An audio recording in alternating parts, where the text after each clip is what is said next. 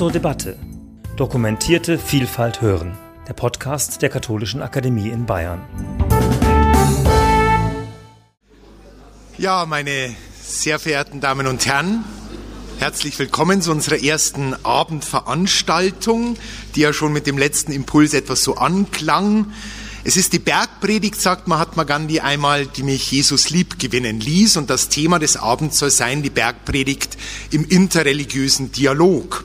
Wie interreligiös ist denn die Bergpredigt, nachdem wir jüdische Hintergründe, ähm, griechisch-römische Hintergründe ausgeleuchtet haben? Jetzt also die Perspektive etwas weiter. Was verbindet denn die Weltreligionen miteinander? Oder was trennt sie in Sachen Bergpredigt? Hat die Bergpredigt vielleicht das Potenzial, Weltreligionen auch im gemeinsamen Bemühen um Frieden und Gerechtigkeit zu einen, zu fördern? Und ich freue mich, dass wir drei erwiesene Fachfrauen, Fachmann gewinnen konnten für diese interreligiöse Perspektive. Ich darf sie Ihnen kurz vorstellen. Zum einen Professorin Zeming. Sie ist applizierte Professorin an der Universität Augsburg, hat gearbeitet über ähm, die mystische Theologie im Christentum, Hinduismus und Buddhismus, aber auch zur Frage des Verhältnisses von Menschenrechten und Religion, ja auch nicht uninteressant, wenn es um die Bedeutung der Bergpredigt geht, für grundlegende Werte, für grundlegende Normen. Frau Professorin Wieland, die emeritierte Professorin für Islamkunde und Arabistik an der Universität Bamberg, die von Benedikt XVI. zur Beraterin für die päpstliche Kommission für religiöse Beziehungen zu den Muslimen berufen wurde. Wir Sie löchern werden natürlich zur Frage die Bedeutung der Bergpredigt in Sachen Koran, Islam und Professor Tilly, Ihnen schon bestens bekannt, auch von den biblischen Tagen her, zum Johannesevangelium, Neutestamentler in Tübingen, ein versierter Fachmann für das antike Judentum, für die neutestamentliche Zeitgeschichte. Er ist unser Referenzpunkt, wenn es also nochmals um diese Fragestellung geht, die Bergpredigt im Dialog mit dem Judentum, vom antiken Judentum herkommend.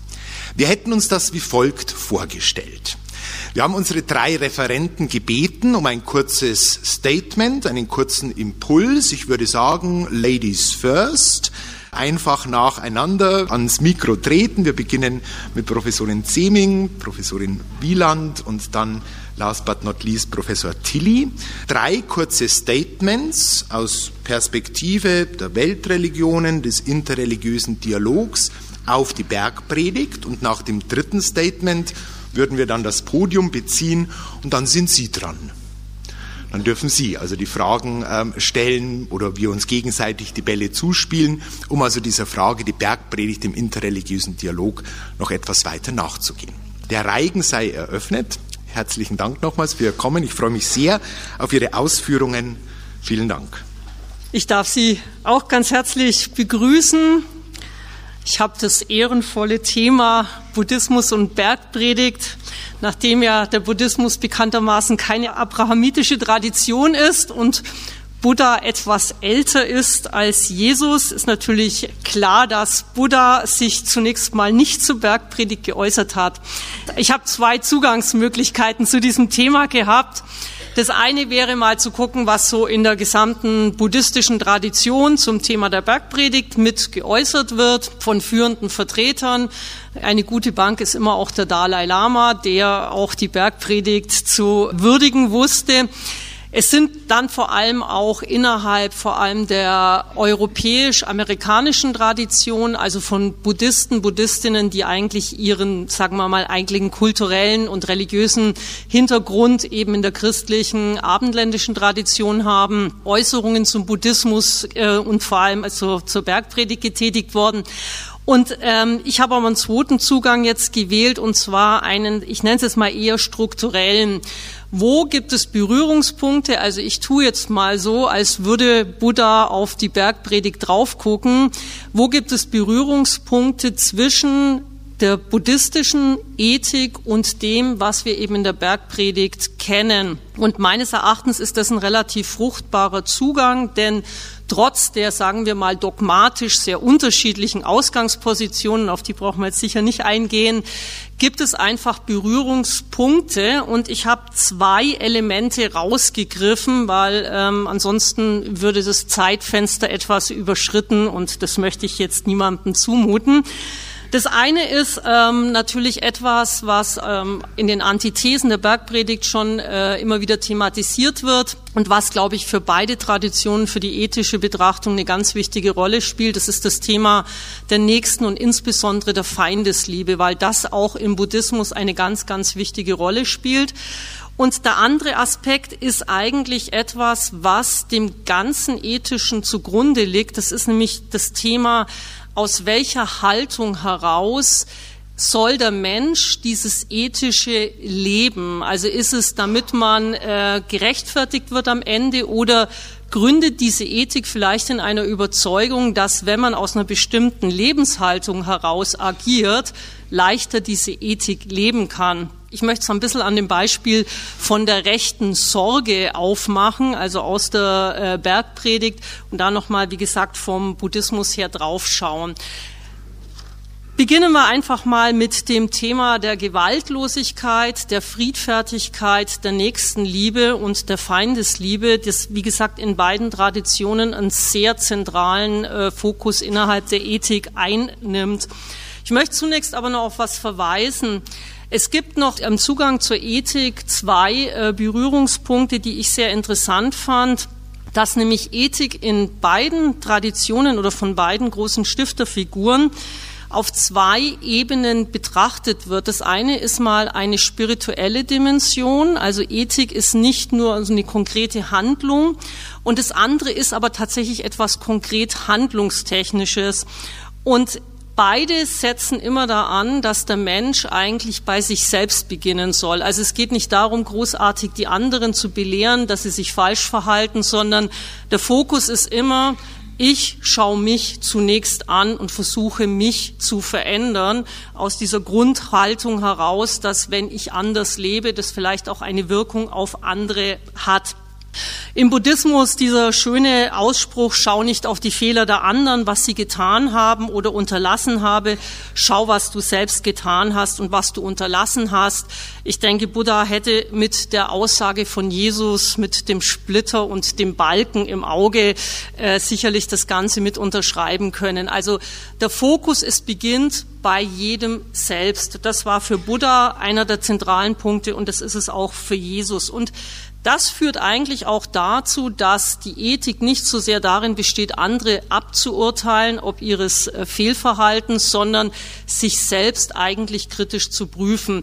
In der buddhistischen Tradition ist diese kritische Prüfung sehr stark auch mit dem Kontext der Meditation verbunden. Das haben wir jetzt in der jesuanischen Tradition nicht. Bei Jesus ist es, glaube ich, sehr viel stärker aus diesem Gegründetsein in dieser göttlichen Präsenz, aus diesem Empfinden der Gotteskindschaft, die Grundüberzeugung, wer das tatsächlich erlebt und spürt, kann auch aus einer anderen Gestimmtheit heraus handeln. Dieser zentrale Gedanke der Feindesliebe, Sie kennen es alle, ich darf es aber nochmal zitieren bei Matthäus 5,44. Ich aber sage euch, liebt eure Feinde und bittet für die, die euch verfolgen, damit ihr euch als Kinder eures Vaters im Himmel erweisen werdet. In der buddhistischen Tradition haben wir eine ganz, ganz ähnliche Grundaufforderung aus dem berühmten Metta-Sutra, dem Sutra der Freundlichkeit, der liebenden Güte. Da heißt es zunächst mal, mögen alle glücklich sein und sicher, mögen alle Menschen mit Freude erfüllt sein. Und dann, ich äh, zitiere es jetzt nicht ganz, aber ein entscheidender Satz, Niemand soll jemandem Schaden zufügen, niemand soll das Leben eines anderen in Gefahr bringen, niemand soll aus Wut oder bösem Willen jemandem etwas Böses wünschen. Lass unsere uneingeschränkte Liebe das ganze Universum durchdringen, oben, unten und überall. Unsere Liebe kennt keine Hindernisse unser Herz soll absolut frei von Hass und Feindschaft sein. Also das ist Buddhas ähm, Impuls an seine Jünger und Jüngerinnen, an die Laienanhänger und Laienanhängerinnen als eine grundethische Haltung, also nicht nur die, die einem wohlgesonnen sind, mit Wohlwollen äh, zu ihnen zu begegnen, sondern eben auch denen, die ja tatsächlich äh, Probleme mit uns haben und umgekehrt. Warum sollen wir jetzt unsere Feinde lieben? Das Interessante ist, dass wir in beiden Traditionen eigentlich zwei Begründungsstränge haben. Das eine würde ich jetzt mal eher so eine lebenspragmatische Ethik nennen. Von Jesus kennen Sie, steckt das Schwert in die Scheide, denn wer das Schwert zieht, wird durch das Schwert umkommen. Auf der buddhistischen Seite ist der Gedanke ganz ähnlich. Noch nie in dieser Welt hat Hass gestillt den Hass nur liebende Güte stillt den Hass. Also diese Erfahrung, Gewalt erzeugt in der Regel Gegengewalt und die Gewaltspirale läuft weiter. Also das ist eine ganz pragmatische, ethische Erfahrung. Es gibt aber einen zweiten Begründungsstrang und den würde ich jetzt eher metaphysisch nennen, auch wenn man beim Buddhismus immer mit dem Begriff der Metaphysik etwas sparsam sein sollte. In der buddhistischen Tradition ist eine der Grundüberzeugungen, die Buddha eben auch schon geteilt hat, dass alles in der Welt miteinander verwoben ist. Nichts fällt irgendwie raus, nichts ist getrennt, alles ist in einem Beziehungsgeflecht miteinander und damit hat jedes Tun Auswirkungen auf alles. Das heißt, das Schädigen eines anderen hat eben Auswirkungen auf das Gesamt und letztendlich sogar auf sich selbst. Dieses nennt man in der buddhistischen Tradition Pratitya Samutpada, also das bedingte Mitentstehen. Und aus dieser Grundhaltung heraus empfiehlt Buddha, dass es also nicht nur pragmatisch besser ist, vom Schädigen auch der Feinde Abstand zu nehmen, sondern aufgrund dieser Verbundenheit aller miteinander ist das Schädigen letztendlich auch etwas Selbstschädigendes. Und in der jesuanischen Tradition haben wir halt immer wieder diesen Verweis auf die Gotteskindschaft. Also hineingenommen, es sind alle diese Kinder des himmlischen Vaters. Und aus dieser Haltung heraus war Jesus wohl überzeugt, würden wir auch, wenn wir sie tatsächlich in uns spüren, wahrnehmen, anders handeln können. Also nicht mehr in diese klassische Gewaltspirale einzusteigen. Und in diesem Kontext finde ich einen Gedanken ganz interessant, dass im Prinzip in beiden Traditionen eine Grundüberzeugung vorherrscht. Also in der buddhistischen Tradition wird es relativ deutlich, auch im Kontext eben dieser starken Fokussierung auf die meditative Praxis, die nicht nur der Erleuchtung gilt, sondern eben dieser inneren Transformation, also aus einer anderen Haltung heraus leben zu können. Das der wahre Frieden nicht nur das Schweigen von Waffen ist oder der Verzicht darauf zurückzuschlagen, sondern dass dieser wahre Frieden etwas ist, was aus uns kommt in, einem, in Form einer inneren Transformation. Was bedeutet, wir müssen uns als erstes einmal mit unseren eigenen destruktiven Prozessen auseinandersetzen mit den unheilvollen Gedanken und den unheilvollen Emotionen, wie es im Buddhismus heißt. Und ich finde, also das ist jetzt meine Interpretation, aber so lese ich eben auch die Bergpredigt, hat Jesus einen ganz ähnlichen Fokus. Sie kennen alle die berühmten Antithesen, die ja auf den ersten Blick immer etwas verstörend wirken, weil ihr habt gehört, euch wurde gesagt und dann kommt etwas, wo man sagt, ja meine Güte, ähm, man soll nicht töten, okay, da ist man des Gerichtes schuldig und dann sagt Jesus, wer seinem Bruder zürnt, ist des Gerichts schuldig. Also wir haben eine solche Übersteigerung, dass man sagen muss, also auf einer rein objektiven Ebene ist das Ganze etwas seltsam. Wozu?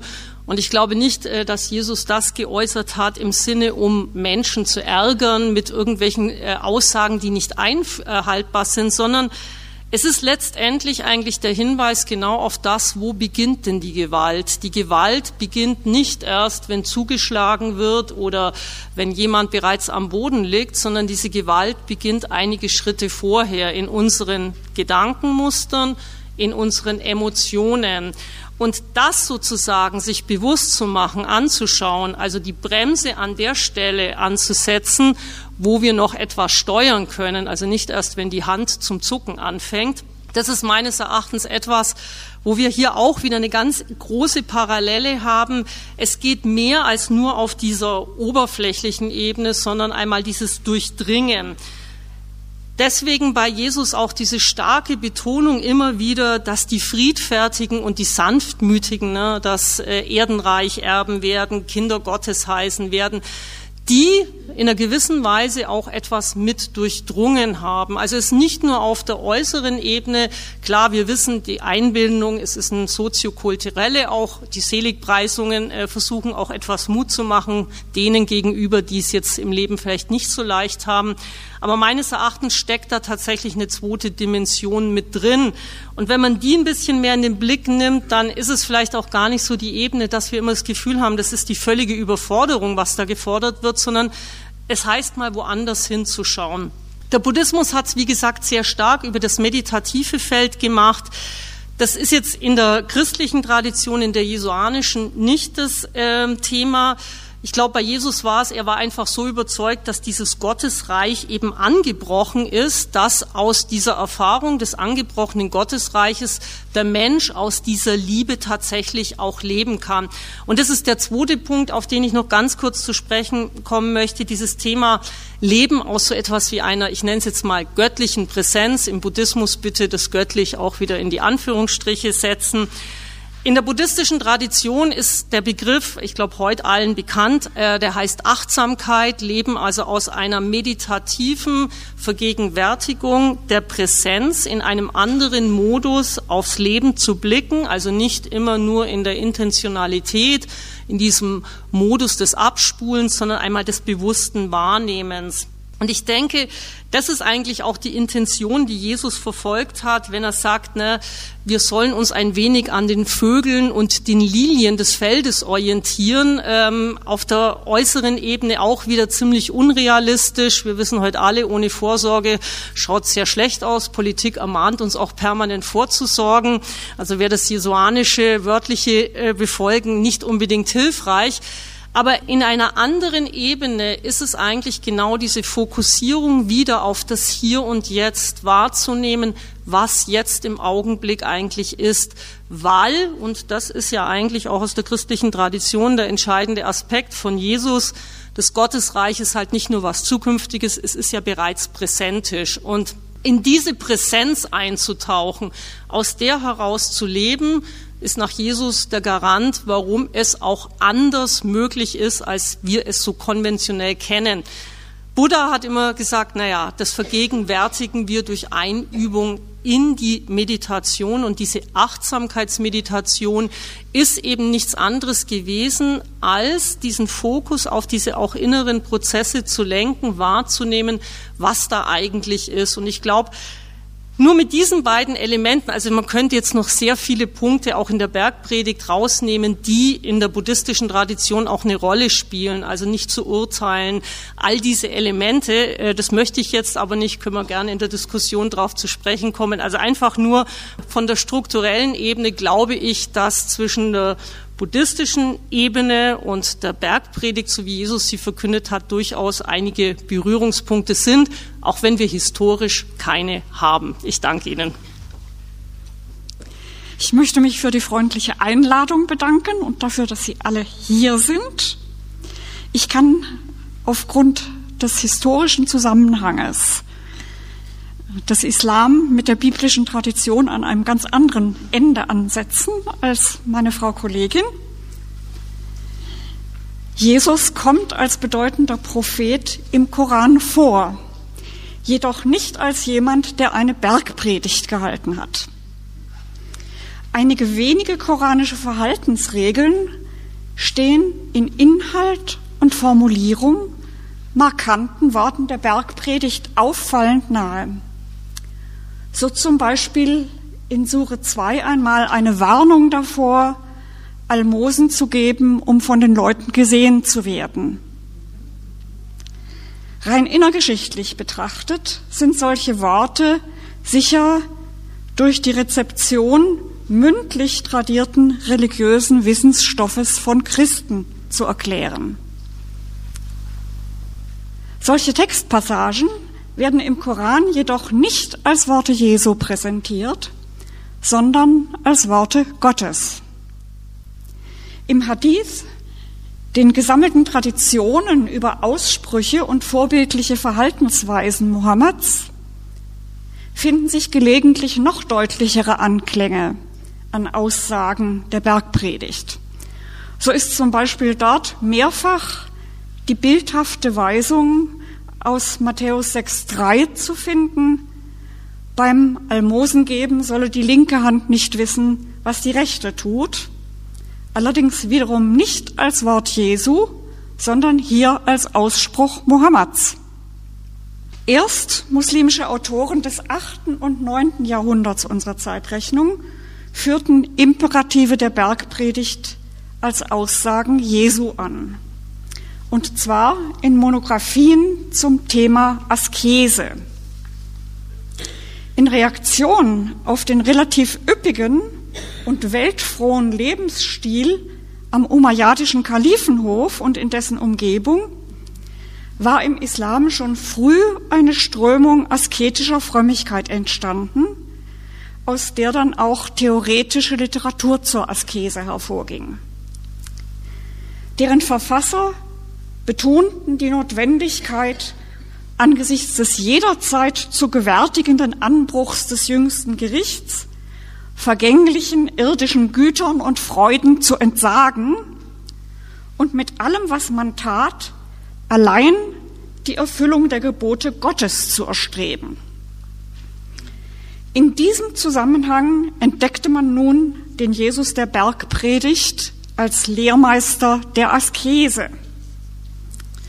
Und so wurde unter Berufung aus ihn, aus Matthäus 6, zum Beispiel die Weisung, sammelt euch Schätze im Himmel mit dem Schlusssatz, denn wo dein Schatz ist, ist auch dein Herz, fast wörtlich aufgegriffen, aber auch die im selben Matthäus-Kapitel befindliche Reihe von Warnungen Jesu davor, Frömmigkeitspraktiken wie Beten, Fasten und Almosen geben zur Beeindruckung anderer Leute zu betreiben.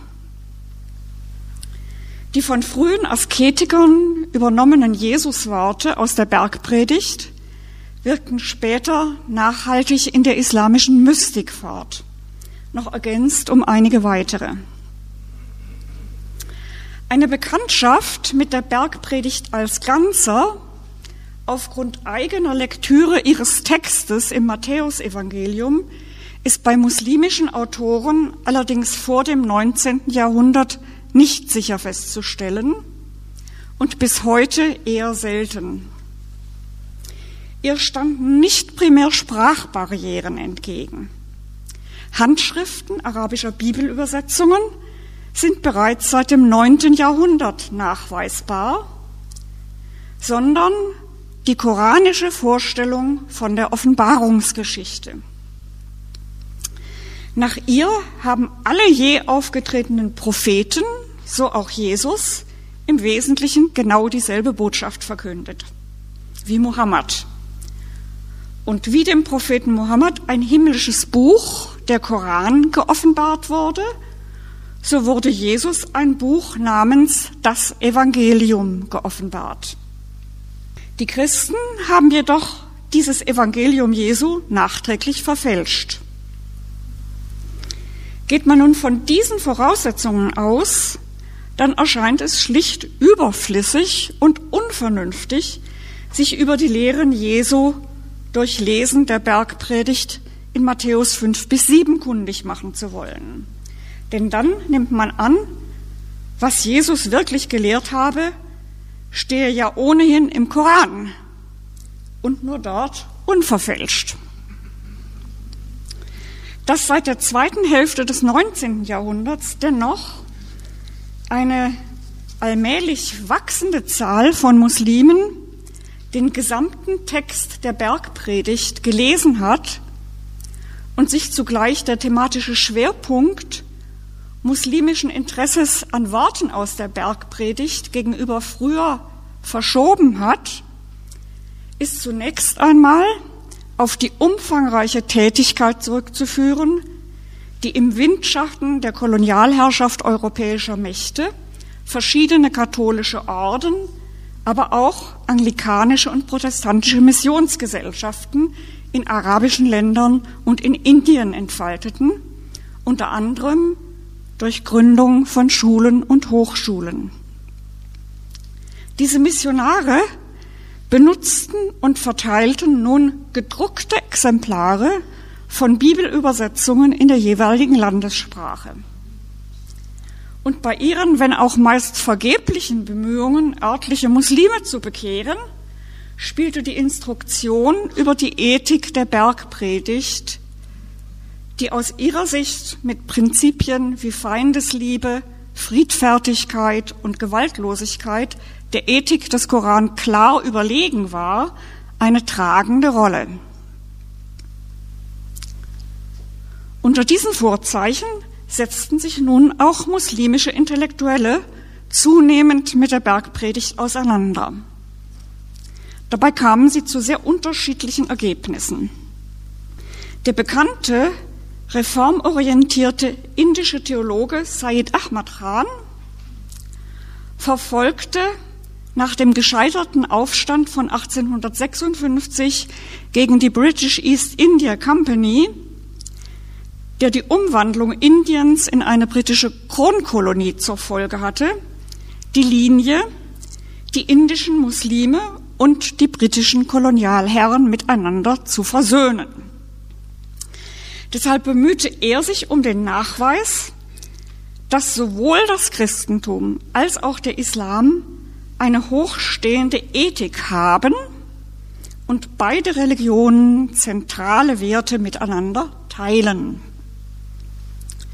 Über die Ethik der Bergpredigt, die er als echte Rede Jesu betrachtete, äußerte er sich sehr lobend. Im Übrigen lobte er auch die Didaktik der Bergpredigt sehr. Er erklärte außerdem, die Forderung der Feindesliebe sei mit den Gesetzen der Natur und der Vernunft vereinbar im Gegensatz zu anderen muslimischen Autoren seiner Zeit und auch noch bis heute, die sie als wirklichkeitsfremd und irrational eingestuft haben. Zudem versuchte er den Islam durch eine geeignete Koraninterpretation als eine Religion zu erweisen, die genauso friedlich war wie die christliche. Der Religionsgelehrte Muhammad Rashid Rida hingegen, der in Ägypten wirkte und in der Bergpredigt nicht die wirkliche Verkündigung Jesu sah, lehnte im frühen 20. Jahrhundert die Prinzipien der Feindesliebe, des Verzichts auf Gegengewalt nach erlittenen Gewalttaten und der Vergeltung von Bösem mit Gutem als moralisch falsch ab, weil er zu dem Urteil kam, ihre Befolgung würde dem Treiben von Übeltätern Vorschub leisten.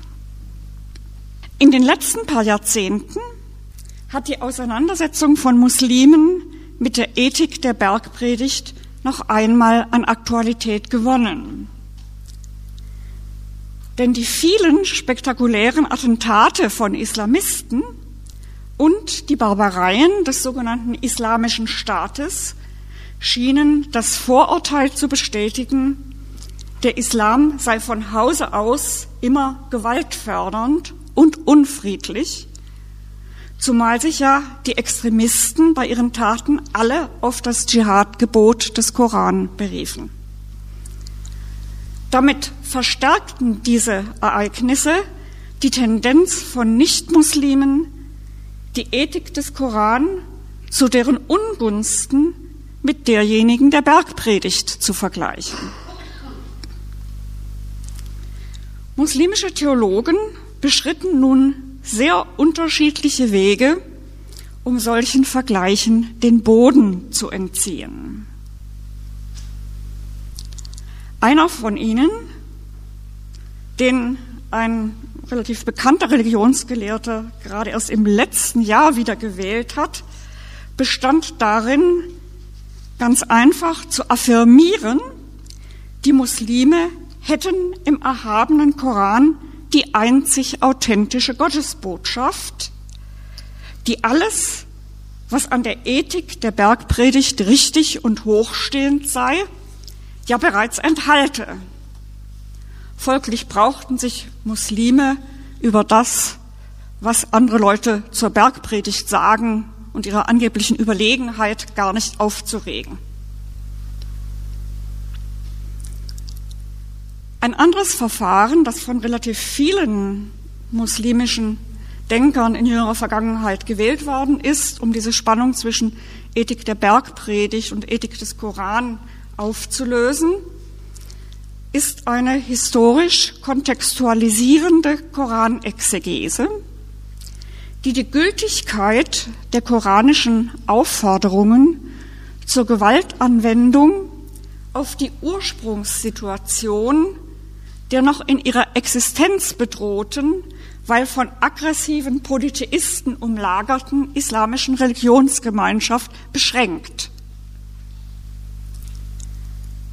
Und in jüngerer Zeit war nun sogar noch etwas ganz anderes als Lösungsansatz zu verzeichnen, nämlich ein groß angelegter Versuch eines muslimischen Nachwuchstheologen, der in einer an der Universität Tübingen eingereichten Dissertation zu beweisen versuchte, dass Jesus entgegen dem bisher üblichen Textverständnis der Bergpredigt in Wirklichkeit gar keine Feindesliebe geboten habe, sondern, ich zitiere, eine unparteiische Rechtsliebe, die auch den Umgang mit Feinden bestimmen muss.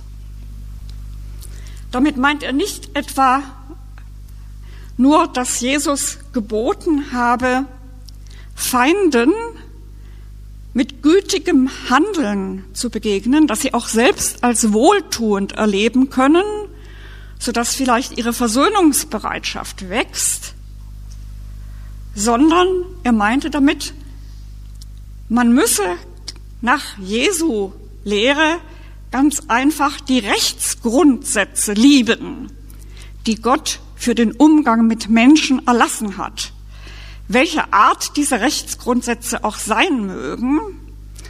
Nun gibt es bekanntermaßen im Koran Rechtsgrundsätze für den Umgang mit Feinden, die ganz und gar nicht sanftmütig aussehen.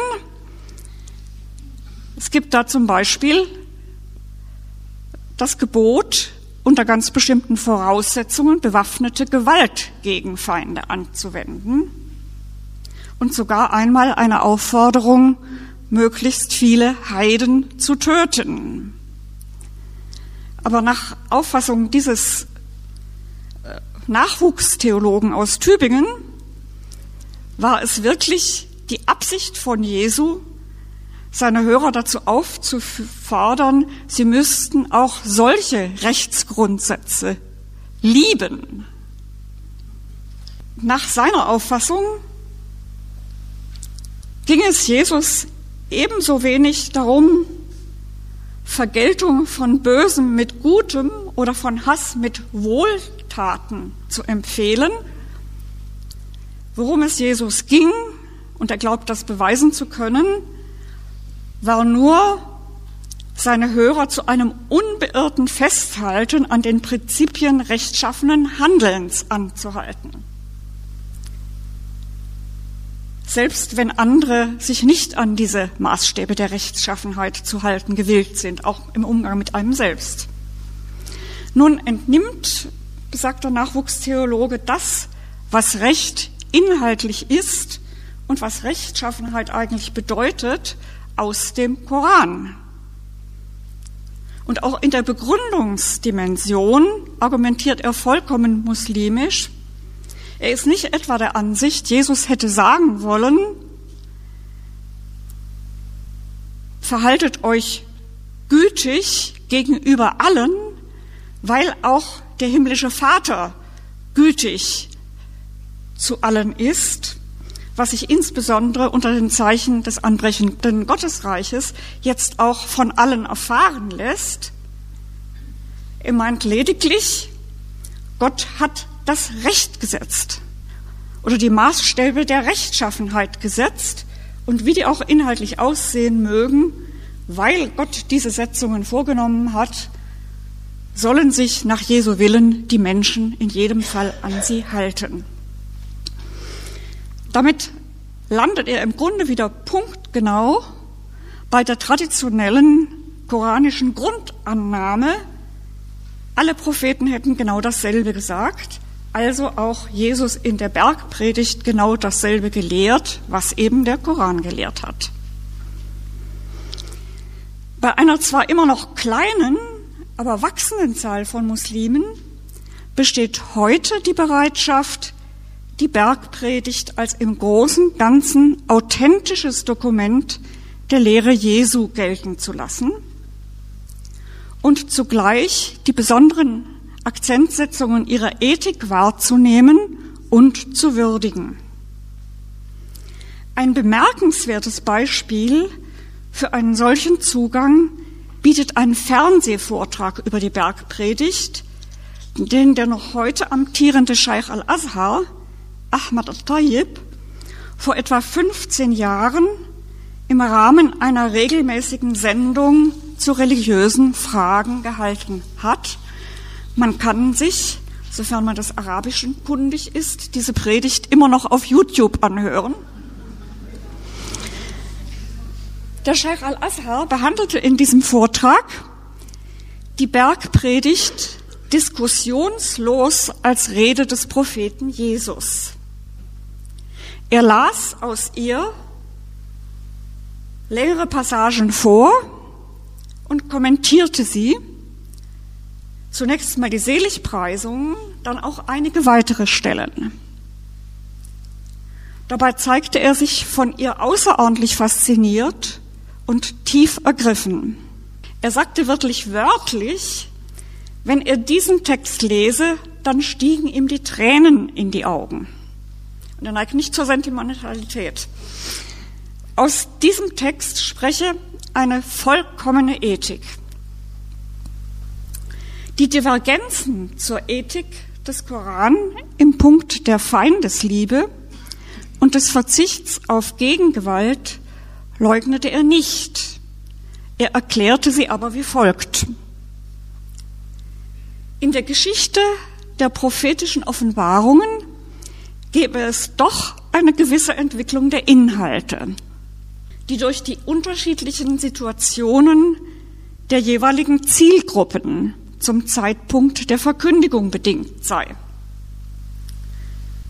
Zur Zeit Jesu habe in der jüdischen Gesellschaft ein extremer Materialismus und Egoismus geherrscht. Die reichen und mächtigen Juden hätten damals die Ärmeren und Schwächeren hemmungslos ausgebeutet und entrechtet. Es sei die Sendung Jesu gewesen, diesen gequälten Menschen den Trost zuzusprechen, dass Gott auf ihrer Seite steht und deren Unterdrückung von ihrem ruchlosen Verhalten abzubringen. Deshalb habe Jesus als Gegenmittel einen extremen Spiritualismus und Altruismus verkündet. Zu Mohammeds Zeit nun sei die Situation unter den Bewohnern der arabischen Halbinsel jedoch ganz anders gewesen. Deshalb fänden sich im Koran keine so extrem spiritualistischen und altruistischen Prinzipien wie in der Bergpredigt. Die Frage des Moderators, ob man die ethischen Maximen der Bergpredigt denn zum allgemeinen Programm erheben könne, beantwortete der Scheich al-Azhar mit einem klaren Nein. Leider sei die Realität menschlichen Zusammenlebens so beschaffen, dass man auf Gewalt zur Eindämmung von Unrecht nicht vollkommen verzichten könne. So viel.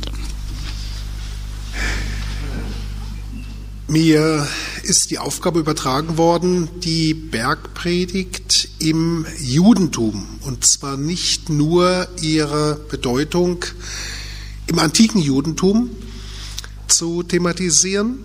Und ich möchte beginnen mit einem Wort des jüdischen Gelehrten Pinchas Lapid. Er hat geschrieben, der Inhalt der Bergpredigt entspricht voll und ganz Tanach und Talmud.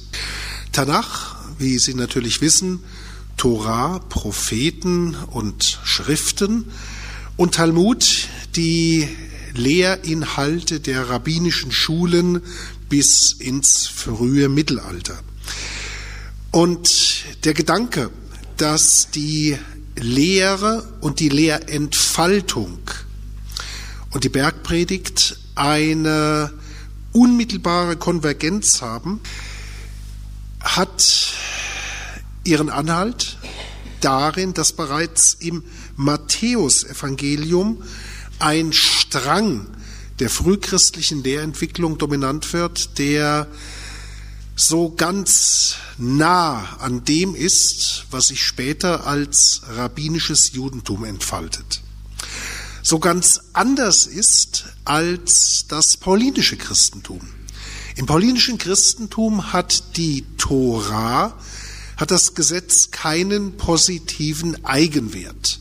Es gilt als Paidagogos auf Christus hin und derjenige von Ihnen, der vielleicht Lehrerin oder Lehrer war, ein Paidagogos ist kein Pädagoge, sondern ein Paidagogos ist meistens der schlechteste und älteste Sklave, der genommen wird, um die Buben in die Schule zu prügeln. Und ich meine das nicht nur bildlich. Und diese, ja, ähm, erziehende äh, Bedeutung hat bei Paulus das Gesetz, aber keine positive Eigenbedeutung. Anders bei Matthäus, anders beim matthäischen Jesus, anders in der Bergpredigt. Hier bejaht Matthäus die positive Bedeutung des Gesetzes in 5, 17 bis 20 und er bejaht die Autorität des Gesetzeslehrers Moses. Das merken wir ganz vorne im äh, Matthäusevangelium in der Weihnachtsgeschichte und in der Kindheitsgeschichte nach Matthäus, die so ganz der Geschichte des Babys Mose im, im Buch Exodus nachgebildet ist. Und natürlich ist es bei Matthäus nicht der böse Pharao, der den Kindermord befiehlt, sondern der böse Herodes, der den Kindermord befiehlt. Aber die Analogie war natürlich für alle, die das gelesen haben, klar. Der Herodes ist der neue Pharao und das Christuskind ist der neue Moses und wo wird hingeflohen vor Herodes? Nach Ägypten. Nun, und genauso, es wurde schon erwähnt, wo wird bei Matthäus die Bergpredigt angesiedelt? Auf dem Berg. Natürlich wird das ebenfalls mit dem Gottesberg, mit der Verkündung der Gebote Gottes am Sinai kontrastiert. Nun, unser Matthäus war ein Schriftgelehrter. Unser Matthäus war ein Christusgläubiger Jude und er schrieb für eine deviante jüdische Gemeinde, die eine Christusgläubige jüdische Gemeinde war. Das heißt, wir müssen die Bergpredigt sehen als eine innerjüdische Kontroverse und wir müssen Matthäus sehen als einen Schriftgelehrten, der Sachverständiger war in Sachen Auslegung, Aktualisierung und Anwendung der Tora. Und hier bei der Auslegung, Aktualisierung und Anwendung der Tora geht es nun um den Grundgedanken, dass Gott seinem Volk Israel mit der Tora etwas geschenkt hat. Und zwar nicht ein, ein Buch mit bösen Regeln, sondern ein Buch, ein Geschenk, das es ermöglicht, in allen Bereichen des Lebens in Übereinstimmung mit Gottes Leben zu handeln und zu agieren. Nun, und dieses Buch, diese Torah, hat einen Text, den kann man lesen, den können wir heute noch lesen, die fünf Bücher Moses, das ist nichts anderes als die Torah. Aber der Grundgedanke ist, in diesem Buch steckt alles Denkmögliche und steckt alles, was sich je auf der Erde zwischen Schöpfung und Erlösung ereignen wird. Und wie kriegt man das raus? Diesen hermeneutischen Mehrwert, durch Schriftauslegung. Und diese Schriftauslegung wird im Judentum von Profis wie unserem Matthäus praktiziert. Und hier sind wir an einem ganz wichtigen Punkt. Was Matthäus macht, ist nicht etwa die Tora beiseite legen und etwas Neues anstelle der Tora aufzustellen, sondern er sieht eine herkömmliche Auslegung und Anwendung der Tora und die ist für ihn aber nicht tauglich. Und der stellt er seine eigene radikale Auslegung und Anwendung der Tora gegenüber. Das heißt, und das ist ganz wichtig, was Matthäus, was der Christusgläubige Jude Matthäus macht, ist nicht die Tora abschaffen, sondern die Tora aus seiner Sicht richtig und für seine Adressaten in notwendiger Weise auszulegen. Und das führt ihn zu einer besonderen, einer größeren Gerechtigkeit. Und hier bin ich bei einem zweiten wichtigen Punkt, Gerechtigkeit. Gerechtigkeit im Judentum ist ein zentraler Begriff. Der Gott des Judentums ist ein gerechter Gott. Es ist nicht nur der liebe Gott, es ist ein gerechter Gott. Und der Gott des Judentums fordert Gerechtigkeit. Und wenn es in der Bibel heißt, Auge um Auge, Zahn um Zahn, dann kriegen vielleicht der eine oder die andere von Ihnen einen Schreck. Ach du liebe Zeit, Auge um Auge, Zahn um Zahn. Das klingt aber sehr gewalttätig und ist sehr böse. Nein, Auge um Auge, Zahn um Zahn ist eine positive Regelung, denn sie verbietet Maßlosigkeit der Vergeltung. Denn wenn ich ja im antiken Lebenskontext ihrem Sklave einen Zahn ausschlage, dann war eine häufige Reaktion, dass dann der Sklave umgebracht wurde. Und eine solche maßlose Reaktion ist nun natürlich nicht in Übereinstimmung mit dem Willen Gottes, sondern es wird die Vergeltung eingehegt durch das Spiegelrecht. Und das ist aber für Matthäus herkömmliches Recht, herkömmliche Gerechtigkeit. Und was Matthäus fordert, ist eine größere Gerechtigkeit. Das heißt, im Judentum haben wir kein kasuistisches Lohndenken und das Verhältnis zwischen Gott und dem Menschen ist nicht ein, ein Zählen und Abwägen von guten und bösen Taten. Also Sie haben dreimal falsch geparkt und einmal einem Bettler was gegeben, das wiegt sich ungefähr auf. Bei viermal falsch geparkt, dann, dann tut mir leid, Fegefeuerzeit wird verlängert. Dreimal hätte gerade noch. Ne? Also diese skurrile dieses Beispiel soll Ihnen zeigen, so ist das Judentum nicht. Im Judentum geht es nicht um ein solches Zählen und Abwägen von, von Taten. Warum? Im Judentum, ich habe es bereits gesagt, ist die Torah gegeben als eine Möglichkeit, Gottes Willen zu tun. Und als eine Möglichkeit, immer wieder von neuem reinen Tisch zu machen vor Gott, vor Gott gerecht zu werden, Gott um seine Gnade zu bitten und diese Gnade zu erlangen. Und der Gott des Judentums ist ein gerechter und gütiger Gott. Das heißt, wenn es wir armen Menschlein nicht schaffen, unsere Sünden in irgendeiner Form auszugleichen, dann wird dieser gerechte und gütige Gott immer wieder den Menschen beistehen und den Menschen versöhnen. Das heißt, diese Versöhnung, das von Gott auf den Menschen zukommen, war und ist im Judentum ein Grundsatz. Und die Vorstellung, dass man im Judentum nur Punkte sammelt vor Gott und dass dieses Punktesammeln reguliert ist in der Torah, war und ist seit Jahrtausenden eine judenfeindliche Unterstellung zur Ehrenrettung des Christentums, muss man sagen, dass die alten Griechen und Römer das Gleiche verzapft haben. Also Antijudaismus ist keine originelle christliche Erfindung, auch das haben wir geklaut. So, also, wichtig ist, die Torah ist ein Heilsweg im Judentum.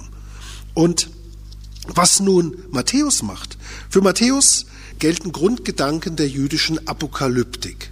Das heißt, die Welt steht kurz vor ihrer Umwälzung und die Auferweckung Jesu, auf die Matthäus zurückblickt, Matthäus schreibt irgendwann um 80 nach Christus, da ist die Auferweckung Jesu schon Vergangenheit. Sie ist aber ein geschichtliches, nicht nur ein heilsgeschichtliches, ein geschichtliches Datum für ihn, das zum Ausdruck bringt, so wie im Stadion, jetzt geht's los. Also jetzt ist die Zeit, in der die Generation, die lebt, das Kommen des Reiches Gottes erwarten darf.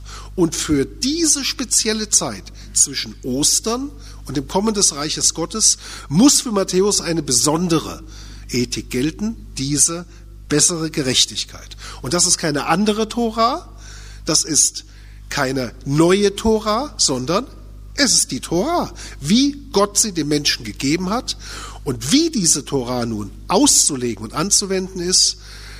Hier ist Matthäus einer von verschiedenen Lehrern innerhalb des Judentums und für ihn ist diese radikale Verschärfung eben die gültige Auslegung und Aktualisierung. Und noch etwas anderes. Was dieser jüdische Gesetzeslehrer Matthäus macht, er macht einen Zaun um die Tora.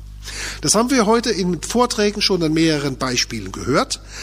Ein Zaun um die Tora ist bis heute im Judentum ein Weg, dass wir uns selber davor schützen, die Gebote Gottes zu übertreten. Beispiel. Ich soll beim Gebet mein Haupt bedecken.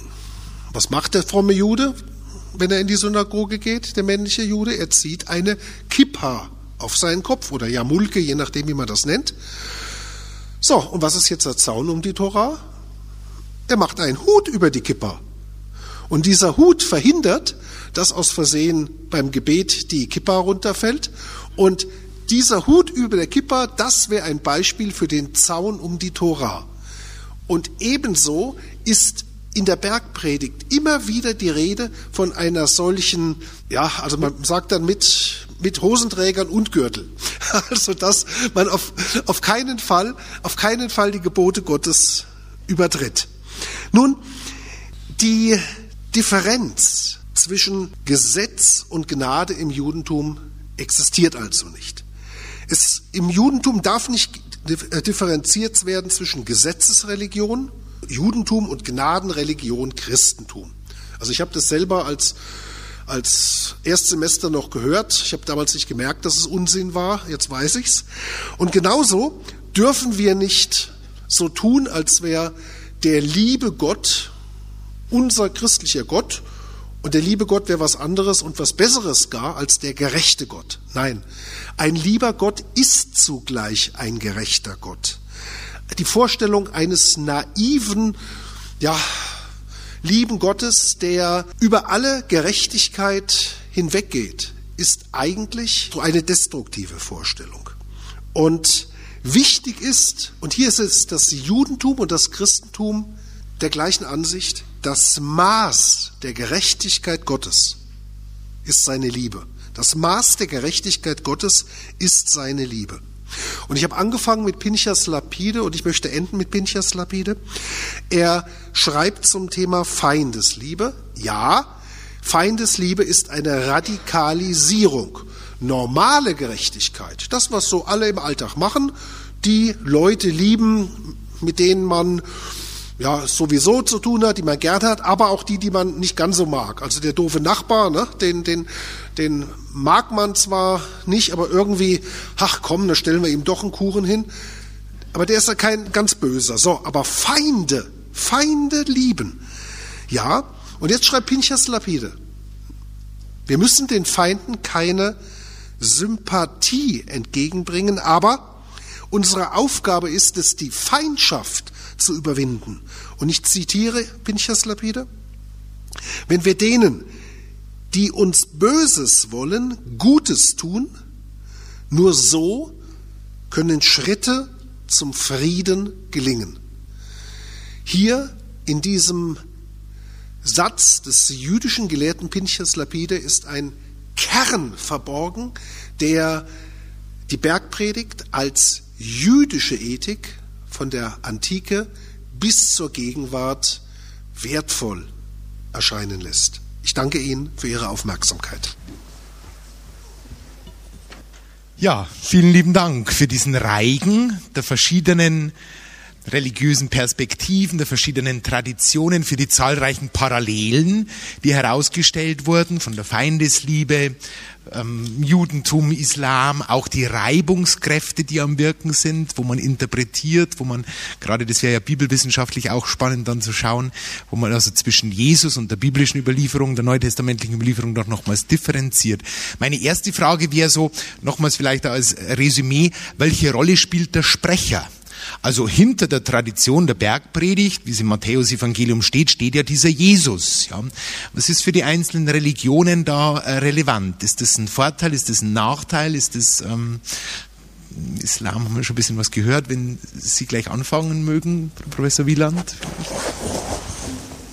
Was dieser Person gesagt wird, von der die Christen sagen, dass sie hinter der Bergpredigt steht, hängt natürlich sehr stark davon ab, inwieweit wirklich die einzelnen muslimischen Betrachter die Bergpredigt als das tatsächliche Wort Jesu betrachten, was wie schon dargelegt äh, traditionell nicht üblich war eigentlich. Ähm, allerdings dann vor allem in der islamischen Mystik, dort wo viele Jesusworte aufgegriffen worden sind, letztlich doch so war. Da hat man sich tatsächlich gerade von der Person, die hinter diesen Worten steht, sehr angesprochen gefühlt. Das ging sogar so weit, dass einer der allerbedeutendsten islamischen Mystiker, Al-Halaj, der 922 in Bagdad hingerichtet worden ist, gesagt hat, als Mensch sei Jesus ethisch höher zu bewerten als Mohammed. Also das sagt allerlei. Nicht? Er ist ein mystischer Denker, der immer Muslim geblieben ist, aber er hat dann eine deutliche Differenz gesehen. Und man findet an etlichen Stellen, wie in dem zuletzt dargelegten Vortrag des Scheich al-Azhar, doch ein wirklich persönliches Berührtsein von der Sprache mit der Jesus in dieser Bergpredigt auf die Menschen und gerade auch die Unterdrückten und die Entrechteten und die Traurigen äh, zuzukommen scheint. Professor Zieming? Also, wie gesagt, wir haben in der buddhistischen Tradition natürlich etwas das Problem, äh, dass es nicht diesen direkten Bezug gibt, weswegen auch ähm, keine so intensive Auseinandersetzung zunächst mal mit der christlichen Tradition und natürlich auch der Person Jesus stattgefunden hat. In Indien, also im Hinduismus, ist es natürlich etwas anders, vor allem diese letzten 150, 200 Jahre bedingt durch die englische Fremdherrschaft. Ähm, da haben sich deutlich mehr Hindus auch mit der Bergpredigt beschäftigt.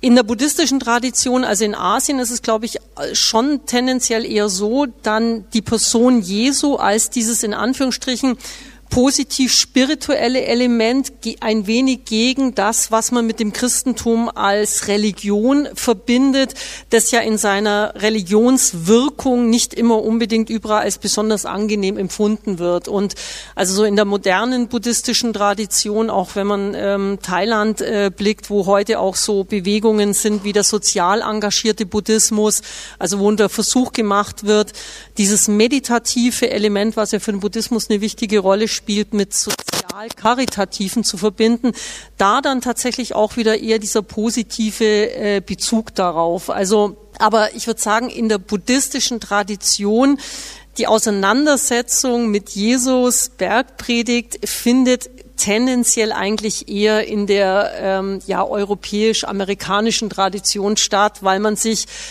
in einer gewissen Weise mit der eigenen Tradition erstmal auseinandersetzen will. Also in Asien ist es nicht das wirklich große zentrale Thema. Ja, im Judentum muss man, wie gesagt, differenzieren zwischen der Antike und der Gegenwart. In der Antike war es so, dass die ersten Christen und insbesondere die Gemeinde des Matthäus, wie gesagt, Juden waren, Christusgläubige Juden. Und dass diese Christusgläubigen Juden, dass für diese ganz sicher Jesus aus Nazareth selbstverständlich eine historische Gestalt war, selbstverständlich seine Botschaft, sein Leben, seine Lehre eine geschichtliche Wahrheit war. Und wenn wir beispielsweise in die Pharisäer- und Endzeit-Rede Jesu schauen, ganz die letzte Rede im Matthäus-Evangelium, dann erscheint Jesus hier geradezu als Künder zukünftiger Ereignisse. Und also dem, dem Jesus des Matthäus-Evangeliums wird zugetraut, in die Welt seiner Adressaten hinein zu verkünden.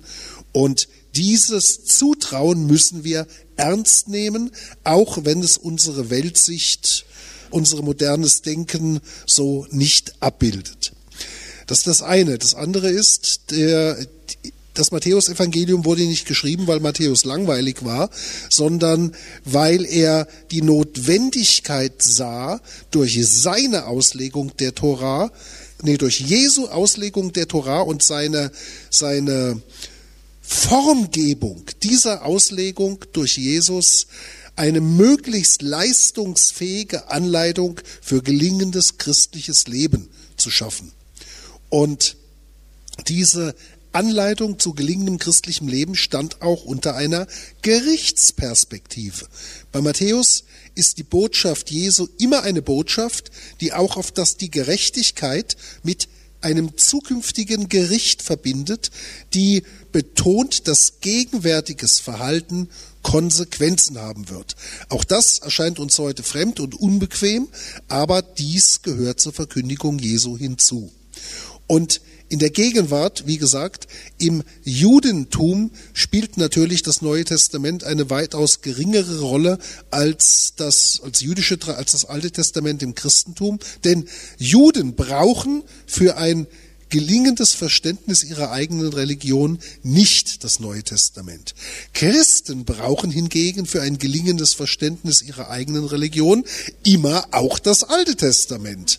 Das ist eine, das müssen wir uns stellen. Aber trotzdem haben wir beispielsweise, muss ich ein bisschen Werbung machen, äh, das Neue Testament jüdisch erklärt ähm, in diesem äh, im letzten Jahr erschienenen dicken Kommentarband äh, Auslegungen jüdischer Gelehrten, Gelehrter ähm, unter anderem auch eine dicke Auslegung der Bergpredigt aus der Sicht jüdischer Gelehrter, in dem vor allen Dingen die Jahrtausende alten missverständlich, Missverständnisse und judenfeindlichen Deutungen der Bergpredigt dargestellt werden und entkräftet werden. Das heißt, ich sehe im Moment jüdischerseits eine Befassung mit der Bergpredigt, die aber zugleich eine notwendige Befassung mit einem jahrtausendealten judenfeindlichen Erbe im Christentum ist, deren wir uns auch stellen müssen. Vielen Dank. Ich würde das Plenum öffnen. Bestimmt gibt es nach den Eindrücken, nach den Impulsen von Ihrer Seite Fragen. Ja. Ich habe eine kurze Frage zum Judentum, weil Sie gesprochen haben, dass das Entscheidende ist die, der gerechte Gott. Wenn ich aber von Gerechtigkeit spreche, dann habe ich schon wieder eine menschliche Entscheidung drin. Dann heißt, dann spielt sich doch der Mensch zum Richter auf und sagt, okay, das ist gerecht, was Gott macht, oder da ist Gott ungerecht. Das heißt, inwieweit kann ich dann eine Gerechtigkeit finden, die dem Entscheidungsprozess des Menschen nicht unterliegt? An dem Problem ist Hiob gescheitert. Also das, es ist tatsächlich so, dass das Axiom ist, dass der Quell aller umfassenden Gerechtigkeit die Torah ist. Diese grundlegende Aussage, also hinter die kommt man nicht zurück im, im Judentum. Und auch im Christentum wird dieses Axiom nicht mh, hm, hinterfragt. Also bei Luther, das bin ich hier in der katholischen Akademie, ich bringe trotzdem Luther, gibt's also äh, auch ein, eine, eine, ein Tischgespräch, bei dem Luther dann gefragt wird, ähm, was, äh, was tat Gott, ähm, bevor er die, äh, die Gebote äh, für den Sinai zusammenstellte. Und dann antwortete Luther, also das wohlgemerkt, da meine ich jetzt nicht Sie mit, sondern Luther meint damit, er schnitt Routen für säumige Frager. Und, und was er aber damit sagen wollte, ist, es gibt tatsächlich axiomatische Setzungen, wo man Grundvertrauen braucht. Also ich würde mal sagen, keiner von Ihnen hat einen eigenen Vater mal nach einem Personalausweis gefragt, um mal, mal klären wollte, ob das auch stimmt, dass es der Vater ist. Also offensichtlich in der Familie funktioniert sowas mit so einem Vertrauensvorschuss. Und dieser Vertrauensvorschuss, den gibt's eben auch in der Religion, im Judentum und im Christentum. Und dieser Vertrauensvorschuss gegenüber Gott und seiner umfassenden, guten Gerechtigkeit gehört meiner Ansicht nach zu den Axiomen des jüdisch-christlichen und wohl auch muslimischen Traditionserbes. Und, äh, und also ich halte es für, für nicht zielführend, wenn wir diesen Vertrauensvorschuss aufgeben. Vielen Dank. Gibt es weitere Fragen, Anmerkungen? Eines, was mir noch kam, so an Professorin Wieland, in dem Dokument von Papst Franziskus von Abu Dhabi über die Geschwisterlichkeit aller Menschen, das hat den Exegeten vielleicht entsetzt, wird kein einziges Schriftzitat von Seiten des Papstes verwendet. Also es ist das erste Argument, das da benutzt wird, so quasi um die Geschwisterlichkeit aller Menschen zu werben, das Schöpfersein Gottes. Ja. Aber kein Bibelzitat, geschweige denn die Bergpredigt oder so kann man sich darauf nicht stützen? Ist es einfach unklug, so im interreligiösen Dialog quasi so in die Vollen zu gehen? Und umgekehrt an alle drei dann gefragt, welche Argumente wären es denn, die man interreligiös ins Spiel bringen kann, um für Gerechtigkeit, Frieden, Geschwisterlichkeit unter den Menschen zu werben? Ja, also, äh, zunächst mal zu Abu Dhabi äh, würde ich sagen, es ist im Gespräch mit Muslimen sogar ein kluger Ansatz, so zu operieren, wie Papst Franziskus es da gemacht hat. Ähm, denn in der Tat ist die Schöpfungstheologie ein geeignetes Fundament, um mit Muslimen über Brüderlichkeit von Menschen zu sprechen. Warum? Weil es eine ganz tief im Koran verankerte Vorstellung ist, dass Gott der gütige und barmherzige Versorger aller ist. Und deswegen spielt auch gerade dieses Moment, also äh, die Vorstellung, dass Gott die ganze Welt zum Wohle aller Menschen eingerichtet hat, weil er ihnen prinzipiell allen barmherzig gegenübersteht, auch denjenigen, die keine Muslime sind, wohl bemerkt, eine große Rolle zum Beispiel in den, so in den letzten 150 Jahren vermehrt aufgekommenen Diskussionen darüber, ob auch Nicht-Muslime der Hölle entrinnen können. Also da kommt dann das Argument auf, und das hat also 600 äh, Jahre vorher schon mal ein muslimischer Theologe benutzt, ist aber nicht auf starke Resonanz gestoßen damals wenn Gott die Welt so eingerichtet hat, dass er die Christen genauso gute Ernten einfahren lässt äh, wie die Muslime, nicht?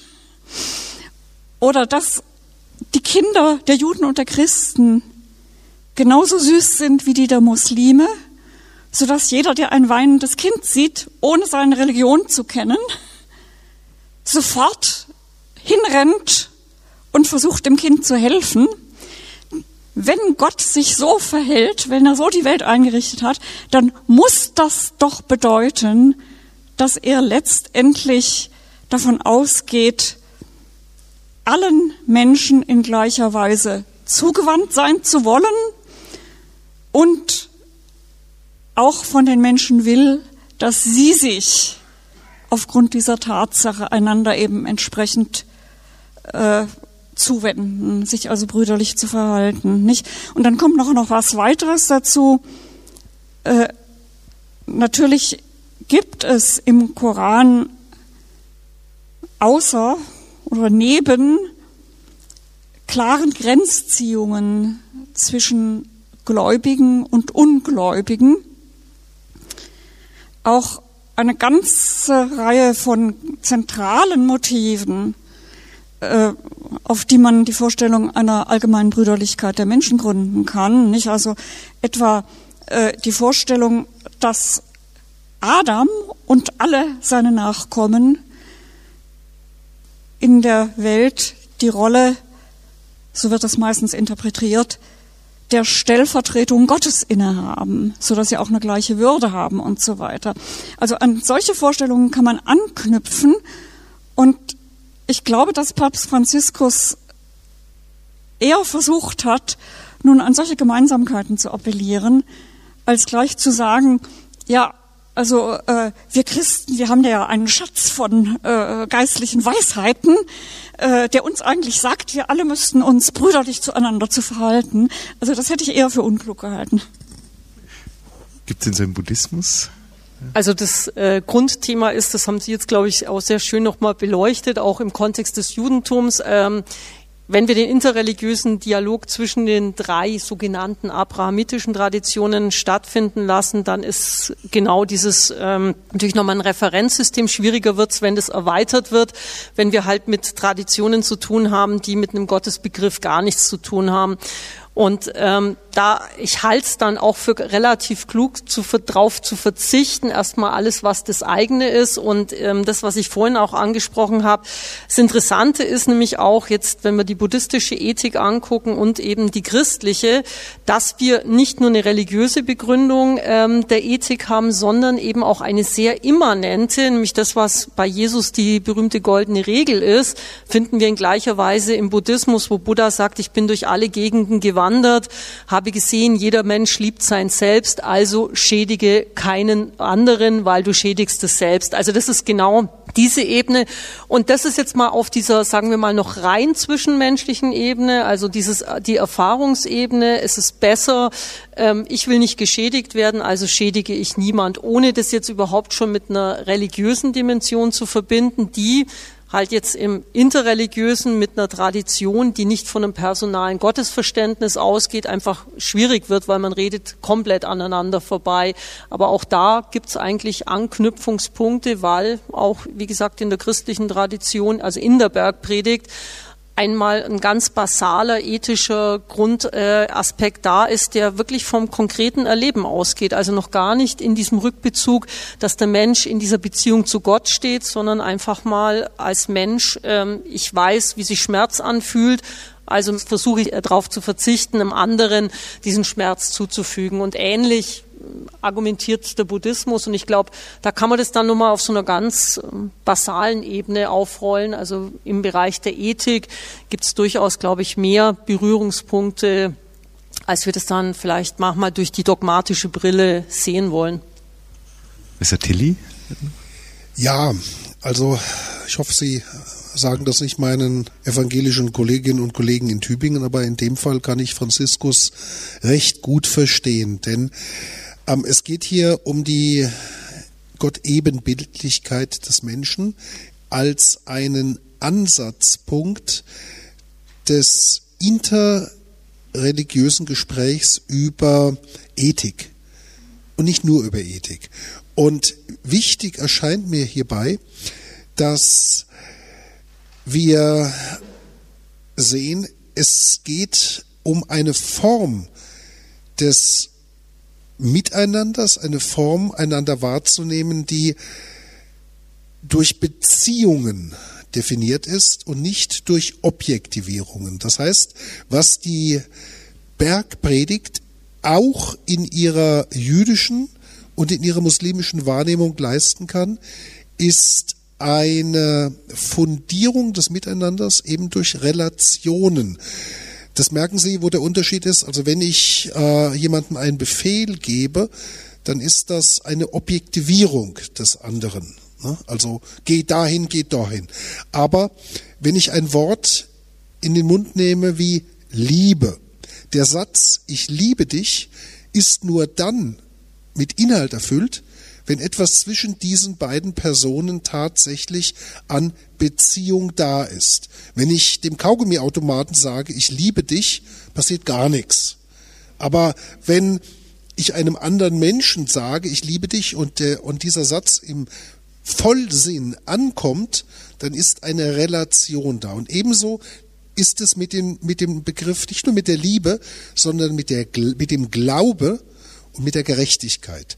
Das heißt, all diese Begriffe sind relationale Begriffe und diese Relationalität scheint mir gerade im Kontext der Schöpfungstraditionen ein ganz wichtiger Ansatz, hier zwischen den Relationen zu vermitteln und möglicherweise, aber da gehe ich jetzt auf dünnes Eis, möglicherweise auch ein Ansatz mit anderen, äh, mit Angehörigen anderer Religionen über dieses, ähm, über dieses Thema zu reden, ohne dabei deren andere Struktur der Transzendenz völlig zu unterschlagen. Also ich fand es den Gedanken von Ihnen wirklich sehr hilfreich, auch im Kontext jetzt des Buddhismus. Also das, was Sie mit dieser ähm, Beziehungsebene, Relationalität, das ist eigentlich genau das, was im Buddhismus mit diesem Grundgedanken, dieses Pratitya Samutpada, dieses alles ist miteinander verbunden. Und das ist genau auch dieses in der Ethik findet etwas statt über diese Beziehungsdimension und es ist eben nicht nur äh, Sie haben es mal so schön gesagt, oder die Gnadenpunkte dann zu sammeln und äh, dann ist das Karma-Konto buddhistisch gesprochen wieder ausgeglichen, sondern dieses Verhalten, das macht etwas mit mit uns allen. Und deswegen, also es, es geht nicht nur darum, dass ich die bessere Wiedergeburtsbasis habe oder äh, dann die schlechtere vermeiden möchte, sondern das ist eine Gesamtgestimmtheit dieses Netzes, in dem wir uns alle bewegen. Und das ist ganz stark durch dieses In-Beziehung-Sein. Und ich glaube, das ist so ein ganz, ganz wichtiger Punkt. Und da, glaube ich, kann der Buddhismus sehr, sehr gut mitgehen. Ähm, und dass diese Schädigung von unethischem Verhalten ganz stark dieses Beziehungsnetz auch stört und deswegen eigentlich auch so destruktiv ist und nicht, weil ähm, Gott jetzt nur sich beleidigt fühlt in so einem, sage ich, Kinderglauben, sondern diese die Beziehungsdimension und ich glaube, das ist ja auch das, also so verstehe ich halt dann auch ganz stark die jesuanische Ethik. Das ist immer wieder dieses äh, diese Gotteskindschaft. Das ist eine Beziehungsdimension, die sozusagen als Role Model auch für das gilt, wie wir eigentlich untereinander, miteinander leben sollten. Und da hat Buddha immer wieder darauf verwiesen, wie wichtig das ist. Ne? Die anderen sind nicht einfach nur Objekte, sondern wir interagieren miteinander und, und das wahrzunehmen und das auch emotional an uns ranzulassen. Also das ist, glaube ich, ein ganz wichtiger Punkt. Und da trifft, treffen sich dann auch Religionen trotz ganz anderer Welt- und Gottes- oder Nicht-Gottesbilder. Und wir müssen natürlich sehen, dass heute diese Probleme, insbesondere in Bezug auf Christentum, Judentum, Islam, mit, Macht, mit politischen Macht- und Herrschaftsdiskursen verquickt sind, die es uns unendlich schwer machen, diese im positiven Sinne idealistische äh, Vorstellung tatsächlich in die Realität umzusetzen.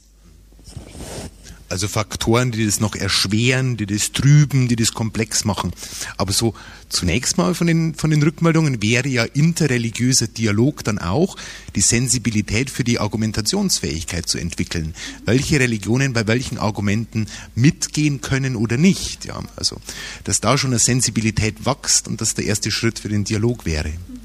Da dachte man Wortmeldung und dann dort, ja, oder der Hinduismus nicht erwähnt und wird ja auch Gründe haben. Aber ich als Laie frage Sie jetzt alle.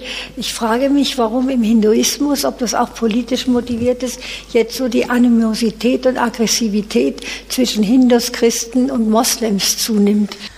Also da haben wir tatsächlich genau dieses Problem, dass wir in, also der Hinduismus ist ja eine der Religionen, die ähnlich wie das Judentum sehr stark mit dem Land verbunden ist, ähm, auch wenn durch die Diaspora das sich etwas verteilt hat.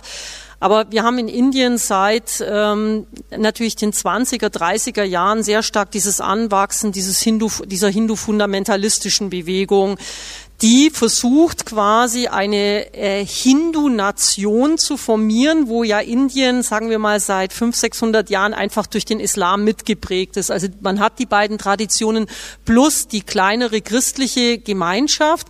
Vom universalistischen Anspruch des Hinduismus ähm, hat es einigermaßen eine Zeit lang geklappt. Schwieriger wurde es natürlich durch die Fremdherrschaft, weil dann das Christentum die Religion der Fremdherrscher wurde.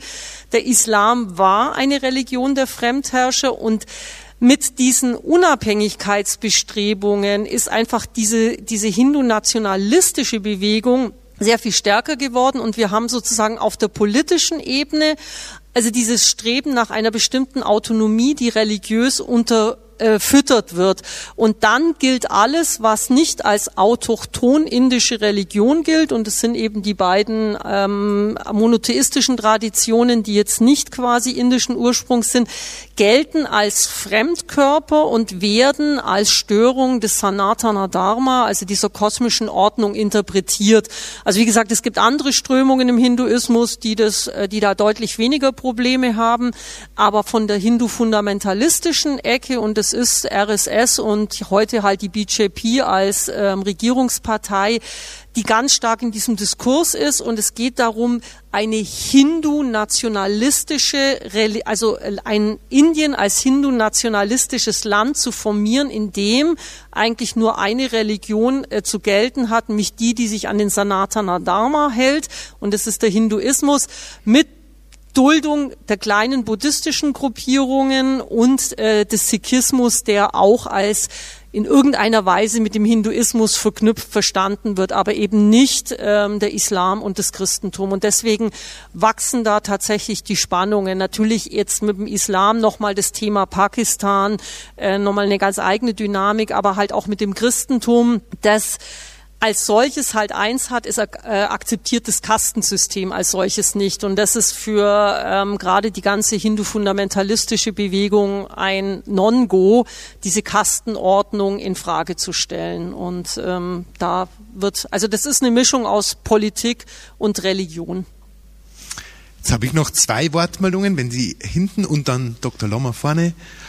Ich habe eine Frage, die äh, die theoretische Konsistenz dieser ganzen Vorstellungswelt betrifft. Und zwar, wir haben ja doch einen apokalyptischen Vorstellungsrahmen. Ja?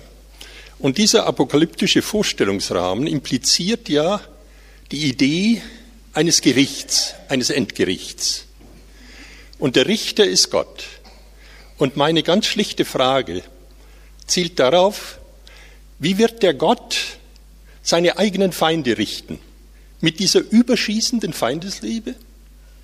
Das ist meine Frage. Wie ist die Vorstellung? Kann man da irgendetwas herausbekommen als Exeget? Äh, was hat sich ein äh, Matthäus vorgestellt? Wie der Gott in dem Endgericht gegenüber seinen eigenen Feinden richten wird. Das ist meine ganz simple theoretische Frage. Ja, wenn wir das mal abschließend klären könnten. Also, das ist.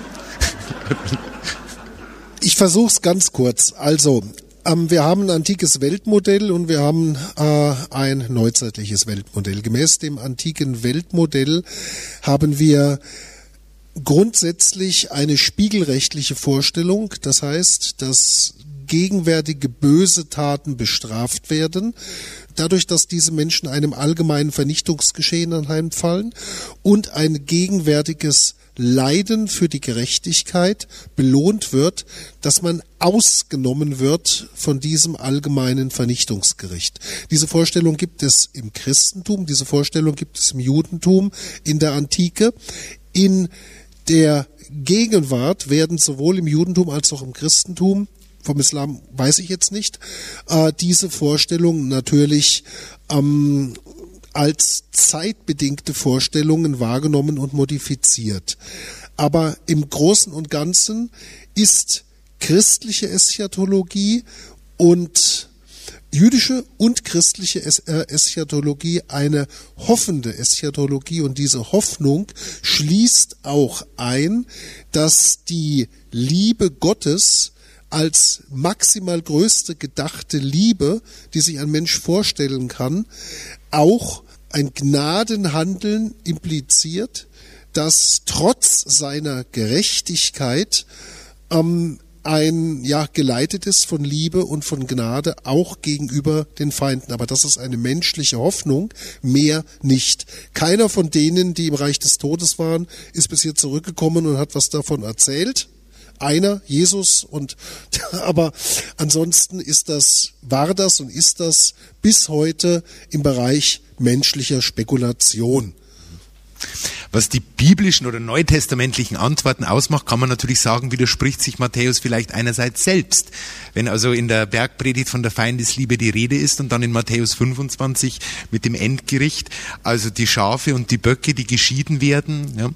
Von der Johannesapokalypse die Antwort ist auch nicht sehr jugendfrei. Ähm, wenn im Schwefelsee dann die Bösen vernichtet werden, wo man hofft, das kann der göttlichen Liebe hoffentlich nicht letzter äh, Schluss sein. Ja. Ein bisschen eine Hoffnung sehe ich immer so von den Bildern, von den Motiven, die ja theologisch was ausdrücken, in dem Buch der Werke, wo es ganz klar natürlich, die Buch der Werke, der Mensch wird gerichtet nach dem Geschriebenen und trotzdem das Buch des Lebens daneben, also dass anscheinend nicht nur die Werke, sondern noch ein anderer göttlicher Spruch dazukommt. Also das ist Prinzip Hoffnung, würde ich sagen. Dann, ja, also, ja. Dr. Longer noch. Frage geht an alle vier auf dem Podium und sie geht davon aus, dass ich mir vorstelle, dass die Bergpredigt wie eine Art Evangelium im Evangelium. Pars pro toto steht für die ganze Lehre Jesu und damit auch Pars pro toto fürs gesamte Christentum.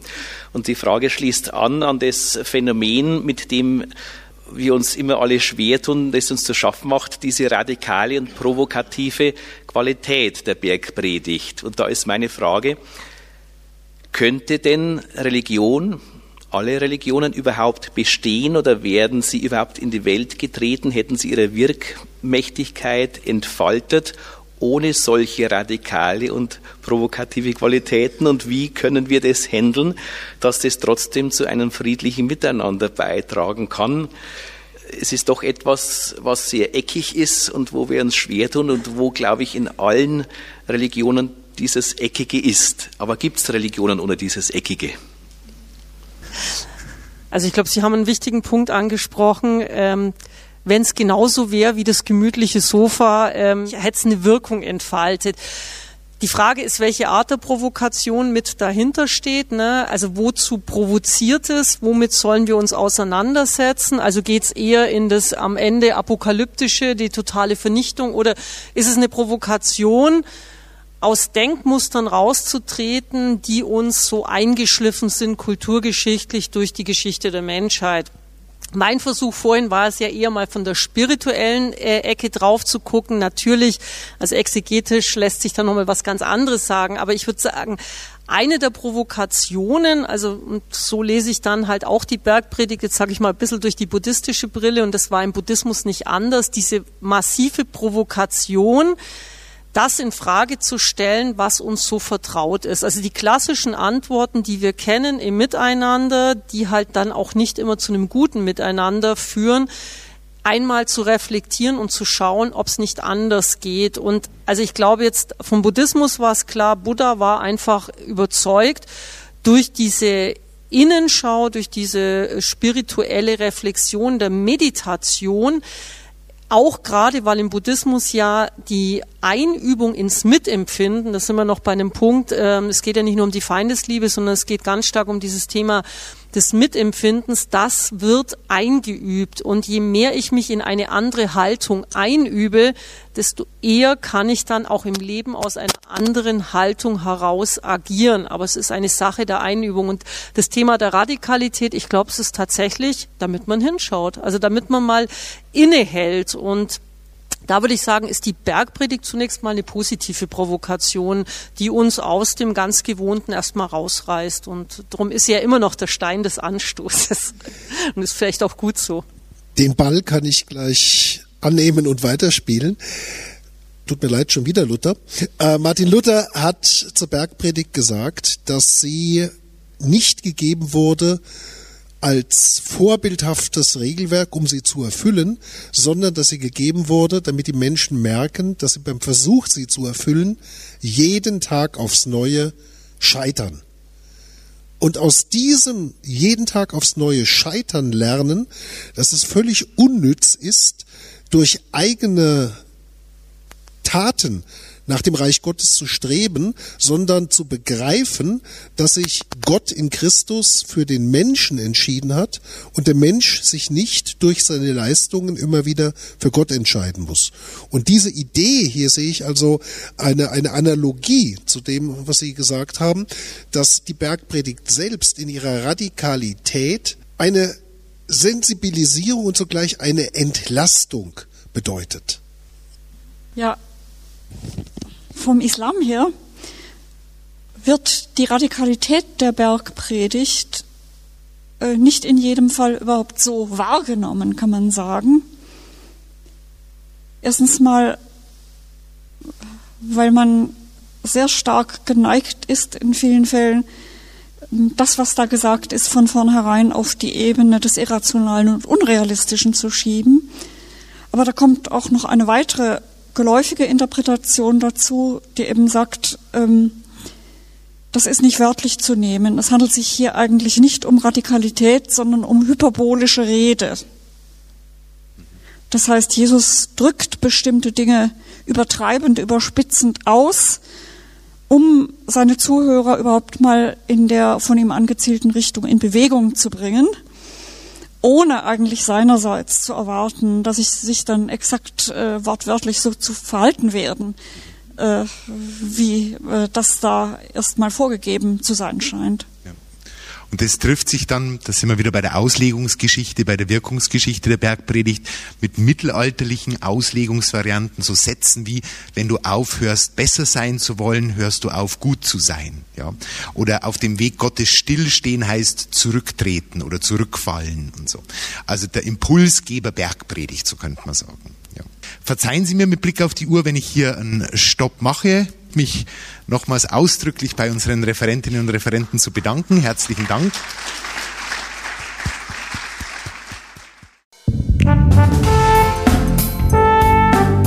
Sie hörten zur Debatte Dokumentierte Vielfalt hören, der Podcast der Katholischen Akademie in Bayern.